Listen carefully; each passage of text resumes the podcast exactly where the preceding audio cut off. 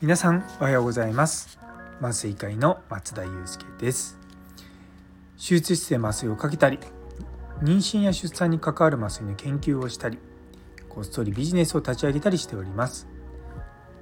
この番組は毎朝6時ちょっと変わった麻酔科医が日々何を考えているかを共有する放送となっております。本日はデータの自動化してますか？ということをテーマにお話ししたいと思います。よかったら最後までお付き合いください。というところで。いやデータめっちゃ好きなんですよ。あのいろんなデータ見ながらなんでこうなったんだろうとかそういったのをするのすっごく僕好きなんですね。それはもちろん研究でもそうですしあの普段の診療のデータもそうですしあと私の睡眠時間とかそういったさまざまな数字を見てでそこから物事を考察するのを私は個人的にすっごく好きなんですね。でその中でやっぱりこうデータを自動的に収集できるようにシステムを作るってめちゃめちゃ重要だなって最近思うんですよ。っていうのも実は私今睡眠時間アプローチで毎日モニタリングしてるんですね。まあ、今日は当直中なんでおそらく普段より睡眠時間が減るんですがまあまあそれは置いといてでも自分がたくさん寝てるかとかちゃんと寝てるかとかってモニターしないと分かんないじゃないですか。でアプローチ買う前はあの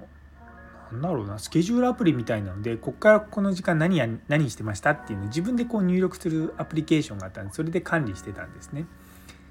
ただそうするとどうしても自動的じゃないのであのデータがちょっといい加減になっちゃうんですよね。で「ああ」とか言ってあ「昨日の夜何時に寝たっけ?」みたいな感じになってそうすると睡眠時間がちゃんと補足されないと。でそういったことがあったんでアプローチ買ったらですねめちゃめちゃすごいなと思ってあの私毎日こうアップルつけあウォッチつけて寝るんですけれどもまああのやっぱりこうお酒を飲んだりとかして酔っ払ってたりすると心拍数が速くて浅い眠りになるんですね。で同じお酒でも例えばビールとかビールとかワインだと心拍数上がるけども実はハイボールとかウイスキーだとそんなに心拍数上がらないとか、まあ、そういったのもまデータとして集まってはくるんですよ。もちろんねお酒飲まない日はそんな心拍数上がらないんですけどもでもやっぱり当直中はですね眠りが浅いんですよ。そうまあねこの前皆さんとお話したかもしれないんですけどやっぱりそういったのも自動的に僕は Apple Watch が勝手に僕の睡眠を解析してくれるからそういったものが見れるんですね。だからやっぱりいろんなところでデータっていうのを自動的にこう収集できるようにするってすごく大事なんですね。で僕はまあ仕事柄、まあ、患者さん見るんですけれども特に手術終わった後の麻酔の合併症とか手術終わった後の痛みとかそういったのってずっと2014年ぐらいからうちの病院はデータを取ってるんですね。ただそのデータの取り方がすごいもう力技みたいな感じなんですよ。でそもそもそういったものを置いとくデータベースが我々の電子カルテの中にはないので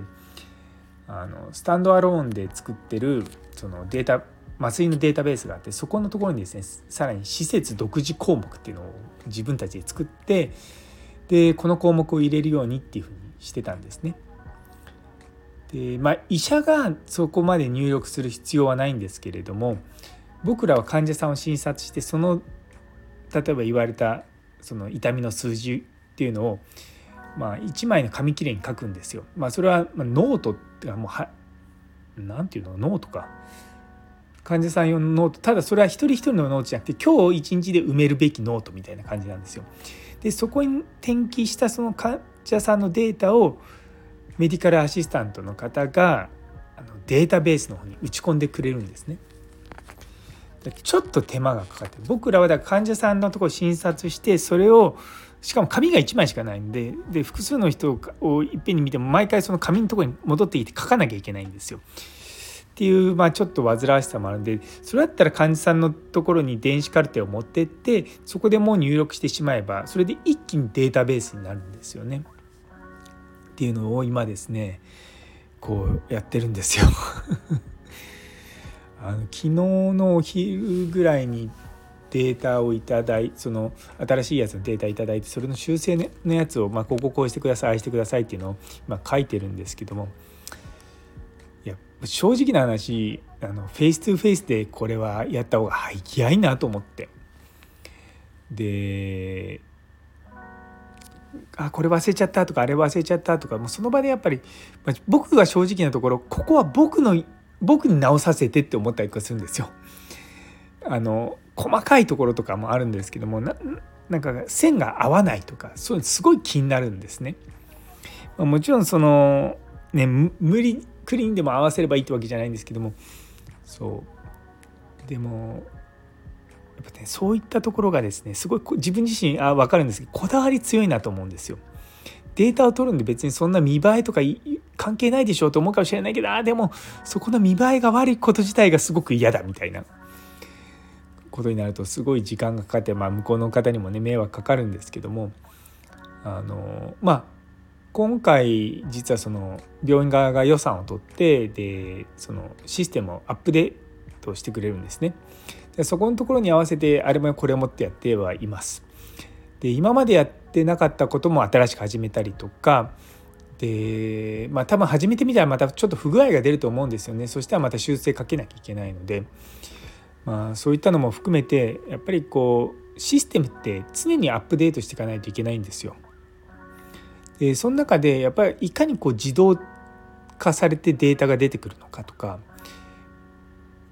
大切なんですが結構多くの人はそういったことを見据えずにそのシステムを作っちゃうので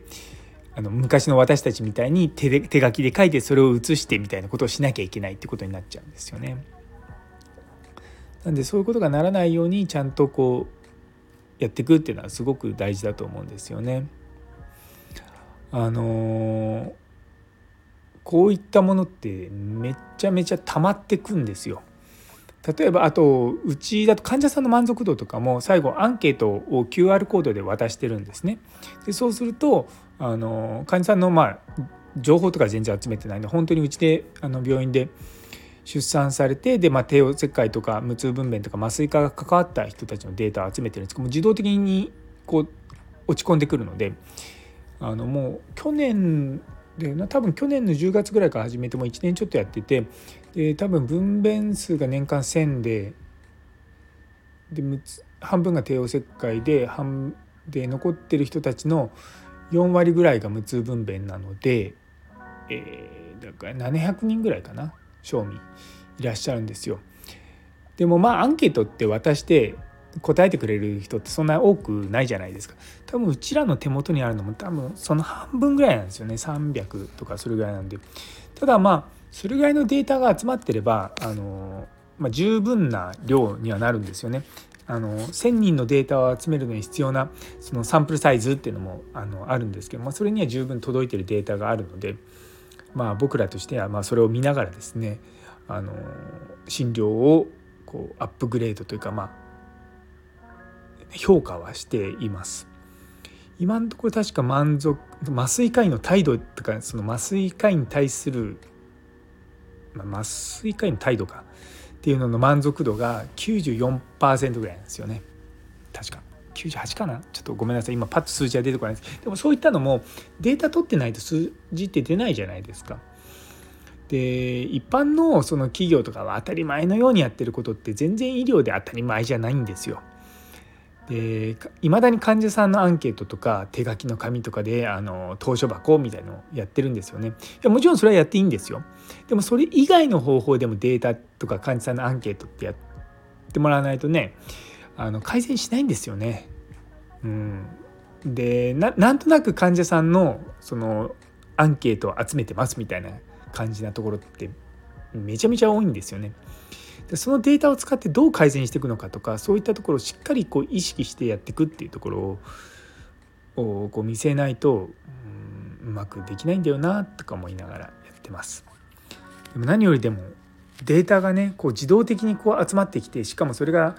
どんどん蓄積されていくってなってくるといやすごいこう後からね解析する時にまた私がウキウキしてしまうような感じになります。というところで、え、ね、データ大切ですよ。最後はなんかちょっと当直中なんでなんか頭があんまり回ってないのかうまく締められないんですけども、えー、最後まで聞いてくださってありがとうございます。昨日の時間と時間とお金はトレードオフという放送にいいねをくださったひじりさん、さやもさん、ミルクさん、なおちゃん先生、アネソー先生、タンポポさん、フラット先生、岸原先生、さらにコメントくださった中村先生、どうもありがとうございます。引き続きどうぞよろしくお願いいたします。というところで今日という一日が皆様にとって素敵な一日になりますようにそれではまた明日